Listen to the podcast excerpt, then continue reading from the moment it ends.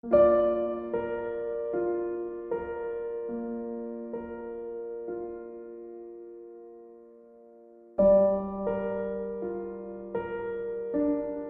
maior tentação é não ser tentado. Por São João Maria Vianney.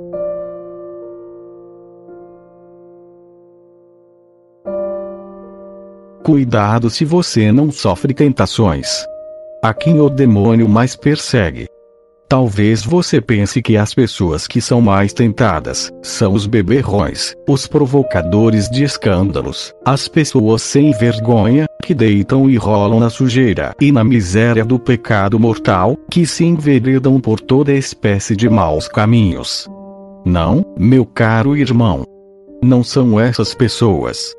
Ao contrário, o demônio as deixa de lado, ou seja, ele se apoia nelas enquanto elas vivem, porque do contrário ele não teria tanto tempo para fazer o mal. Isso porque, quanto mais tempo essas pessoas viverem, mais seus maus exemplos arrastarão outras almas para o inferno. De fato, se o demônio tivesse perseguido esse velho obsceno e sem vergonha, ele teria encurtado sua vida em 15 ou 20 anos, de forma que ele não teria destruído a virgindade daquela garota ali, seduzindo-a para as suas indecências ele não teria novamente seduzido aquela mulher casada, e nem ensinado suas más lições àqueles rapazinhos, que talvez as continuem a praticar até o final de suas vidas. Se o demônio tivesse incitado a este ladrão ali na frente, a roubarem tudo quanto é ocasião, ele teria ido acabar na forca, e não teria tempo para induzir seu vizinho a seguir seu mau exemplo. Se o demônio tivesse encorajado esse beberrão ali, a se embriagar incessantemente, ele já teria morrido há muito tempo atrás nas suas libertinagens, e não teria tempo de fazer com que outros seguissem seu mesmo caminho. Santo Agostinho nos ensina que o demônio não importuna muito essas pessoas. Pelo contrário, ele até as despreza e cospe sobre elas. Assim, você me perguntará: então quem são as pessoas mais tentadas? São estas, meus caros amigos, observem-nas atentamente. As pessoas mais tentadas são aquelas que estão prontas, com a graça de Deus, a sacrificar tudo pela salvação de suas pobres almas, que renunciam a todas as coisas que a maioria das pessoas buscam ansiosamente. E não é um demônio só que as tenta, mas milhões de demônios procuram armar-lhe ciladas. Uma vez, São Francisco de Assis e todos os seus religiosos estavam reunidos numa área plana e aberta, onde eles tinham erguido algumas choupanas de palha. Havia um jovem homem, a quem Deus concedeu a graça de poder ver o seu anjo da guarda.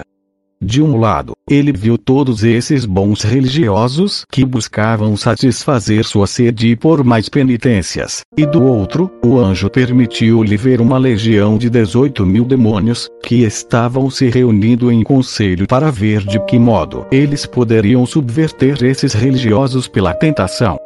Mais tarde, quando esse homem entrou na cidade, ele viu um demônio sentado sozinho no portão de entrada da cidade, e que tinha a tarefa de tentar todos os habitantes daquele lugar. Esse santo perguntou ao seu anjo da guarda por que motivo, para tentar apenas aquele grupo de religiosos, haviam tantos demônios, ao passo que, para toda aquela cidade, havia apenas um, sentado à sua entrada. Seu bom anjo respondeu-lhe então, que os habitantes da cidade não precisavam de tentação, uma vez que já estavam entregues aos seus próprios pecados, ao passo que aqueles religiosos buscavam fazer tudo o que era bom, apesar de todas as ciladas que os demônios podiam armar para eles. Meus caros irmãos, a primeira tentação com a qual o demônio tenta qualquer um que começou a servir melhor a Deus, chama-se respeito humano.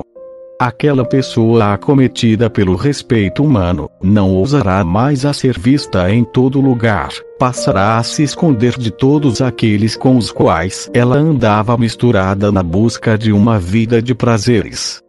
Se alguém lhe disser que ela está muito mudada, imediatamente ela ficará envergonhada. Aliás, o que as pessoas vão dizer dela é a sua contínua preocupação. Chega a um ponto de perder a coragem de fazer qualquer boa ação diante dos olhos alheios. Se o demônio não consegue fazê-la retroceder na caminhada espiritual, através do respeito humano, ele infundirá nela um extraordinário medo, dizendo-lhe que suas confissões não servem para nada, que seu confessor não a entende, que seja lá o que ela fizer, será sempre em vão, que ela irá para a condenação eterna do mesmo modo ou que ela obteria o mesmo resultado, a salvação, no final, deixando tudo correr solto, ao invés de continuar a lutar. Afinal, as ocasiões de pecado já demonstraram ser demais para ela.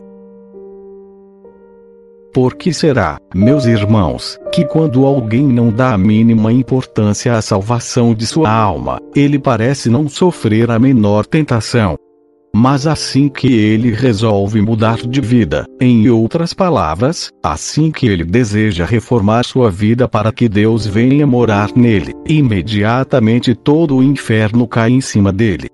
Ouçamos o que nos diz Santo Agostinho a esse respeito. Este é um modo como o demônio age com aqueles pecadores que nem sequer consideram a possibilidade de deixar o pecado para trás.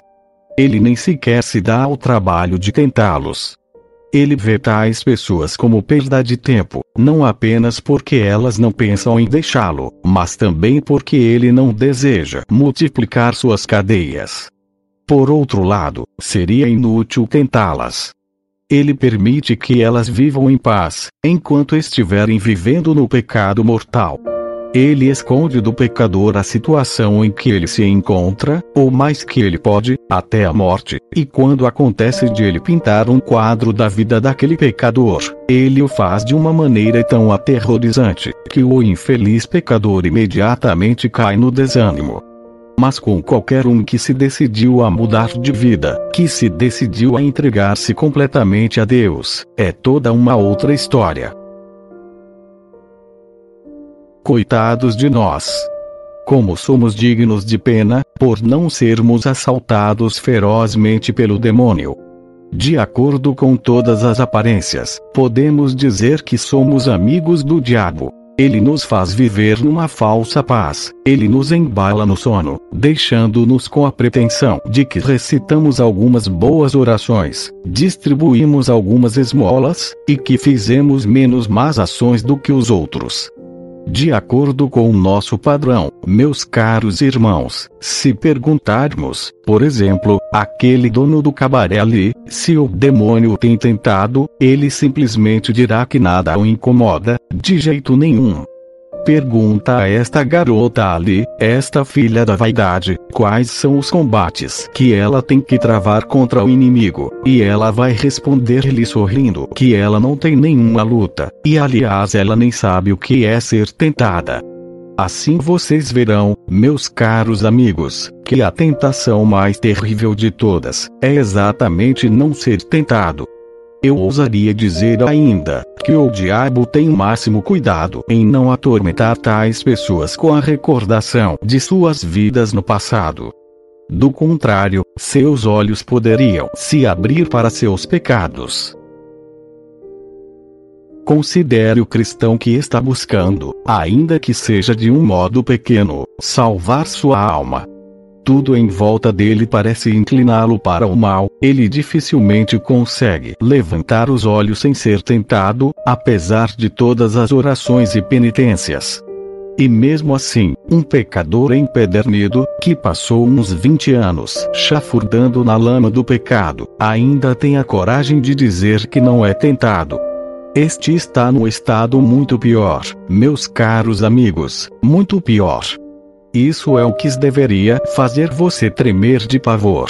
Não saber o que são as tentações. São Gregório nos diz: Se você não sofre tentações, é porque o demônio é seu amigo, seu líder e seu pastor. E ao permitir que você passe sua pobre vida na tranquilidade, no final de seus dias, ele lhe arrastará com todos os outros para as profundezas do abismo.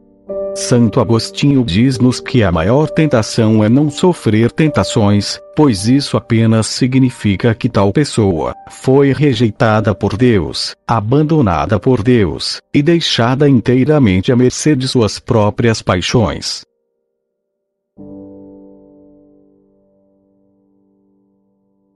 Se você deseja ouvir mais episódios, visite o site espiritualidadecatólica.com. Obrigada.